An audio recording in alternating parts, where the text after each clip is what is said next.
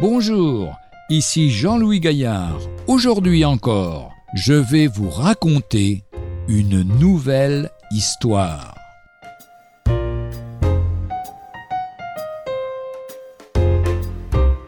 Le mensonge puni.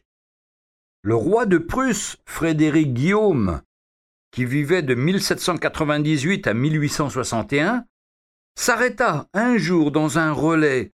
Remarquant un Nouveau Testament sur le comptoir, il demanda au maître de la poste s'il le lisait régulièrement. Oui, sire, chaque jour. Très bien. Et où en êtes-vous maintenant? À l'évangile de Matthieu. Bien. Continuez à lire sans vous presser, mais faites-le soigneusement tous les jours. À celui qui cherche le salut de son âme, le Seigneur ne manque pas de répondre. Il peut aussi, s'il le juge à propos, lui octroyer des bénédictions terrestres.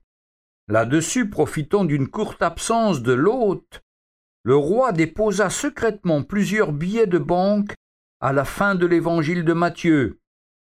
À son retour de voyage, Frédéric Guillaume s'arrêta de nouveau chez le maître de poste et lui demanda où il était arrivé dans sa lecture. À l'évangile de Luc, sire. Eh bien, voyons ce qu'il en est. Prêtez-moi votre Nouveau Testament.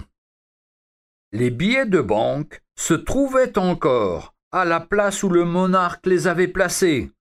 Le mensonge, dit le roi au bonhomme qui rougissait de honte, est un grave péché et il reprit l'argent qu'il fit distribuer aux pauvres du village.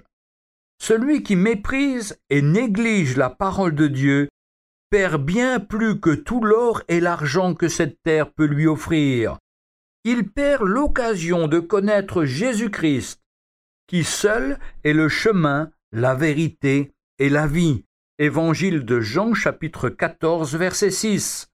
Les lèvres fausses sont en horreur à l'Éternel.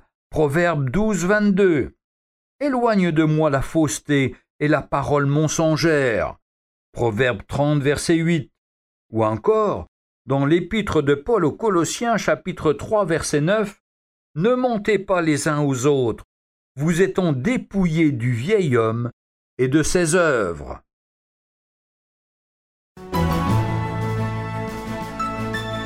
Retrouvez un jour une histoire sur www.365histoire.com.